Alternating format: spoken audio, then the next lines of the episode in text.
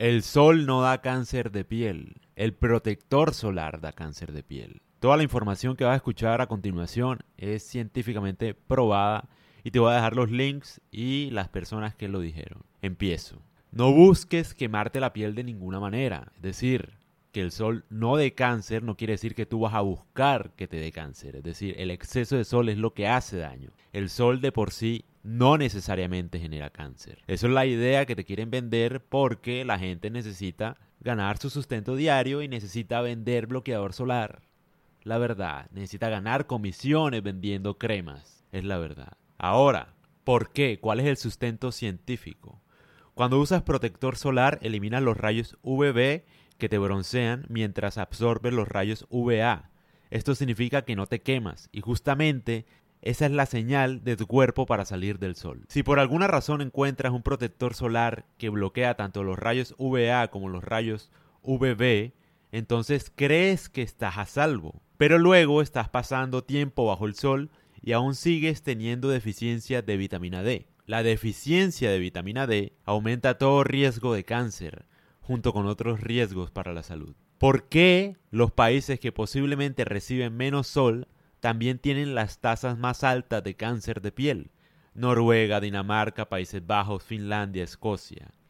Porque la falta de vitamina D aumenta el riesgo de cáncer. Muchos de los productos químicos en los protectores solares se consideran cancerígenos que si una empresa intentara poner esos químicos en nuestros alimentos, no se les permitiría hacerlo. Pero todo lo que se aplica en la piel se absorbe de esa manera en el cuerpo, así que es como si tragáramos esos químicos. Todos esos productos químicos van directamente al hígado, donde tienen que descomponerse, lo que dificulta el proceso de desintoxicación. La aplicación diaria de protector solar puede hacer que estos químicos se acumulen en el tejido conectivo, causando cáncer y problemas. Además, cuando las personas usan jabón para limpiar el protector solar de su piel, también están eliminando inadvertidamente la poca vitamina D que podrían haber producido de la piel. La vitamina D permanece en la piel hasta 48 horas después de la exposición de la piel al sol, así que procura enjuagar solo con agua. Otro factor de riesgo es la prevalencia de aceites de semillas procesadas que se oxidan fácilmente en nuestra dieta.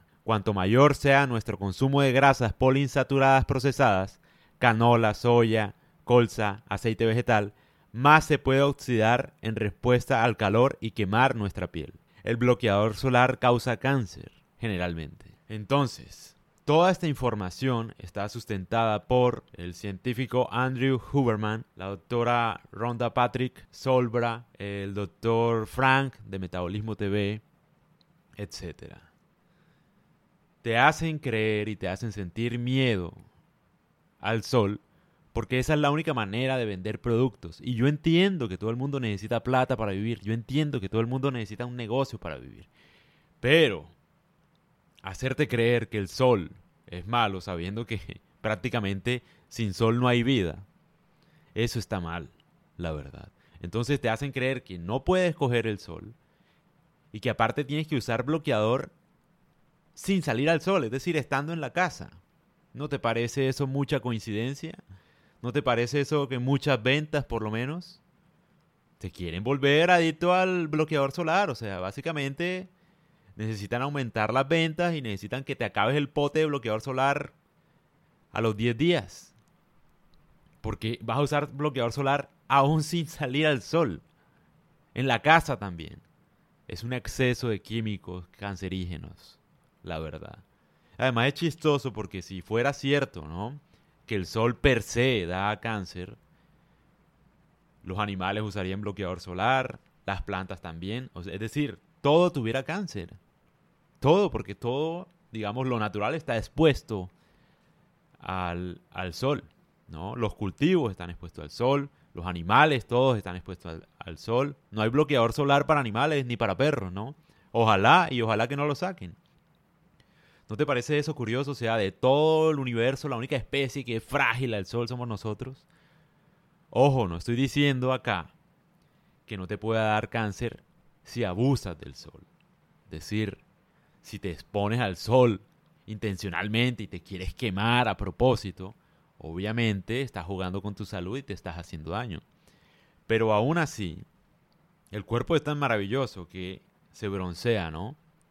Al principio se quema, pero a medida de tomar el sol se va bronceando, se va poniendo la piel más morena.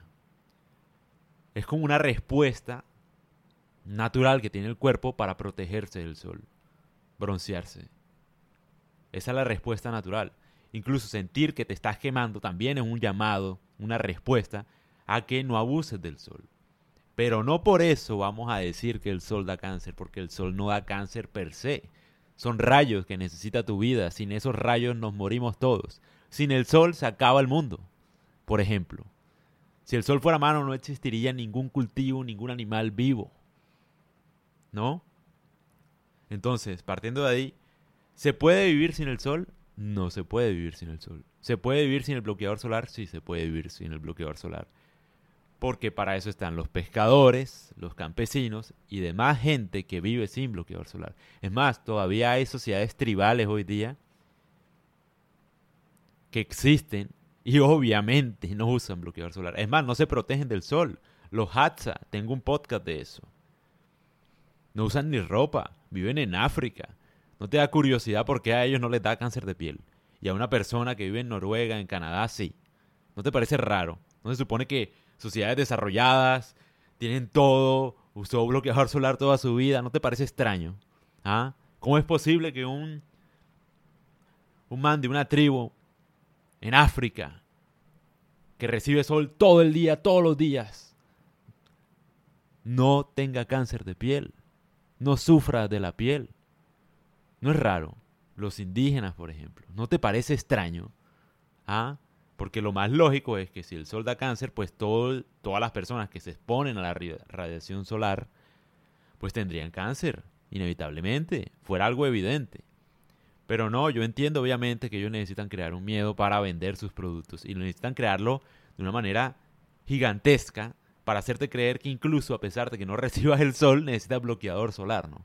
Obviamente, las ventas, todo el mundo necesita comer.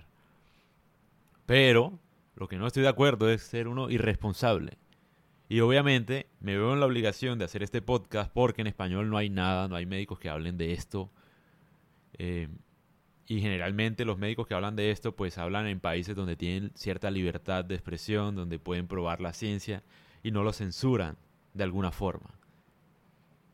En Latinoamérica no hay nivel ni siquiera. Los médicos por lo general son malos. Lamentablemente, no digo que no, no digo que, todos, perdón.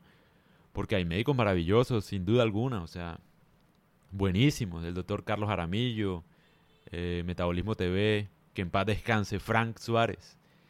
Eh, en general, no sé, el doctor de la Rosa dicen que es bueno también, no lo conozco, pero por ejemplo, ¿no?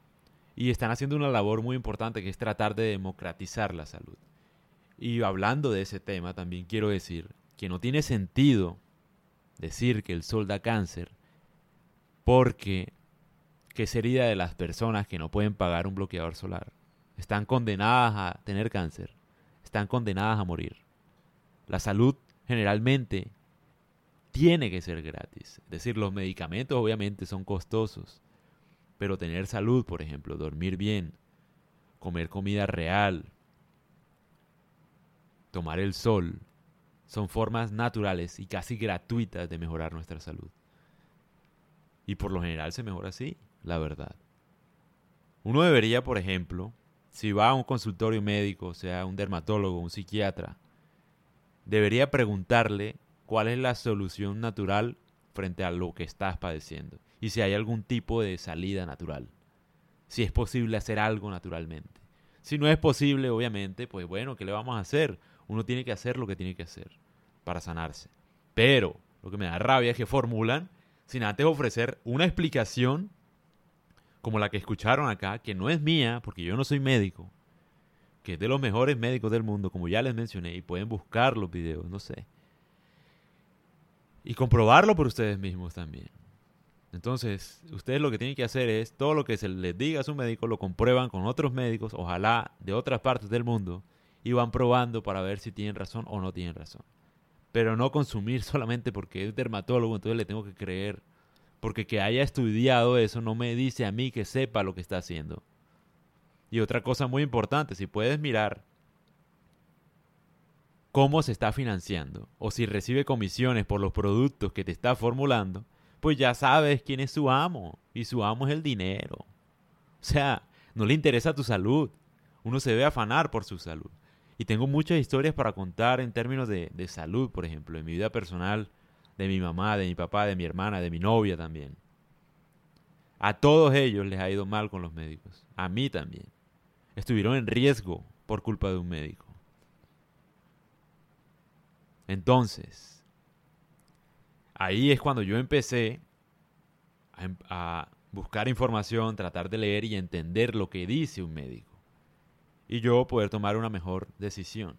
¿Por qué? Porque pusieron en riesgo a mi papá, a mi mamá, a mi hermana, a mi novia. Y eso a mí me desquició, básicamente. Me dio rabia, la verdad. O sea, porque estaban matando a mi familia entera con sus recomendaciones. Y no les importa, la verdad. No pagan el precio por las cosas que hacen. No voy a entrar en detalles. Pero sí. Yo puedo entrar en detalles conmigo, por ejemplo. A los siete años me, dolía el estómago muchísimo, ¿no? Y le decía a mi mamá que era un dolor insoportable y no podía prácticamente ni dormir ni nada. Fuimos a donde el médico, el médico dijo que era un virus, básicamente como el coronavirus, quien dice, y que no había de qué preocuparse. Mi mamá le dice, doctor, ¿y no será apendicitis? En su profunda ignorancia, porque mi mamá no es doctora. O sea, y él me dijo, no, no, no, el doctor soy yo, dijo el doctorcito.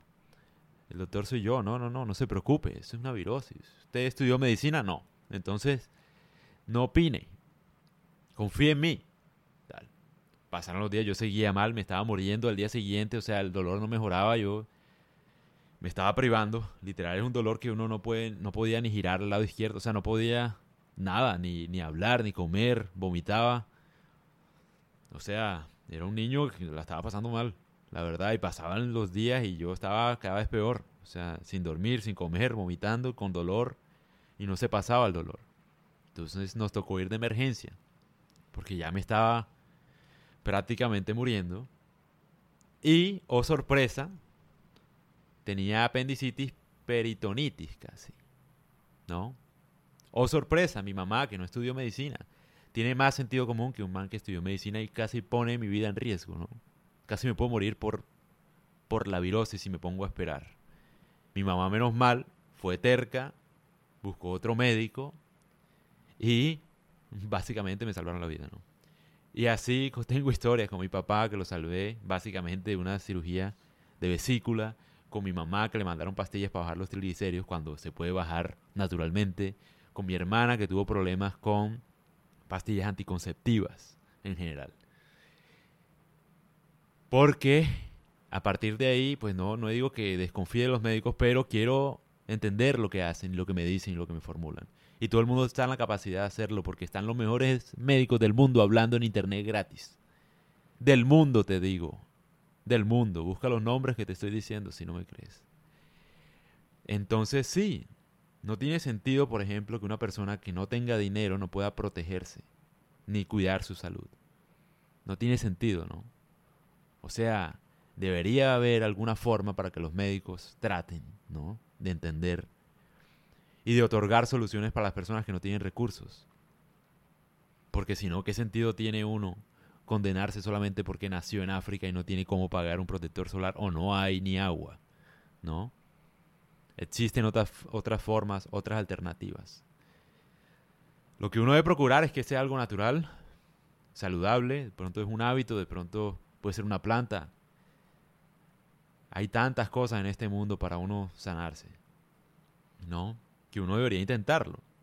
Ya, si no hay más salida, uno debería proceder, pues, a la intervención ya de con químicos, con otros productos digo yo en mi opinión. Pero pues sí, da risa porque aparte la gente me ataca pensando que yo hablo sin argumentos, no sé qué, y yo lo que estoy haciendo es traduciendo lo que dicen los mejores médicos por área en el mundo, lo que dice Matthew Walker, lo que dice Andrew Huberman, lo que dice David Sinclair. No tengo la culpa, es decir, son médicos de, de Harvard y aparte de eso, yo no creo en ellos por eso, creo en ellos porque lo que dicen tiene sentido. Entonces, son los mejores en cada área, en el sueño, en la piel, en, en la vista, en antienvejecimiento. Entonces, para mí es muy difícil, amigo mío, creerle a un médico que vive de vender cremas, ¿no? O sea, porque, o sea, cuando tú ves y lees a los mejores del mundo y compruebas el nivel que hay acá y la forma de argumentar y las cosas que dicen, no hay nivel, no hay punto de comparación. Entonces, básicamente es eso. Este podcast es meramente informativo. Como bien quedó claro, yo no soy ningún médico. Yo solamente estoy tratando de compartir conocimiento, básicamente. Porque la gente necesita información. Cuando tú te informas, tú decides qué es lo que quieres hacer y qué es lo que no quieres hacer. Que tú sepas, por ejemplo, que el protector solar da cáncer porque tiene algunos compuestos químicos que dan cáncer. Ya eso te da cierto carácter para decidir si quieres seguir aplicándotelo o no. Pero tener esa opción, pero es que ser un médico dermatólogo y no decirte eso es ser irresponsable, ¿no? Y aparte más irresponsable aún si ganas comisiones vendiendo cosas que dan cáncer. Porque la gente no se pone a pensar, si quieres saber la verdad de alguien, mira quién lo financia. Mira quién financia los estudios de ciertas cosas, por ejemplo. Mira quién financia a tu médico, si gana por cada fórmula que da, ¿no? En general, por ejemplo, todos estos médicos no ganan nada. Nadie hace dinero si te dicen que el sol no hace daño. Nadie hace dinero si te dicen que ayunes. Nadie gana nada. ¿Quién gana dinero con eso? Nadie.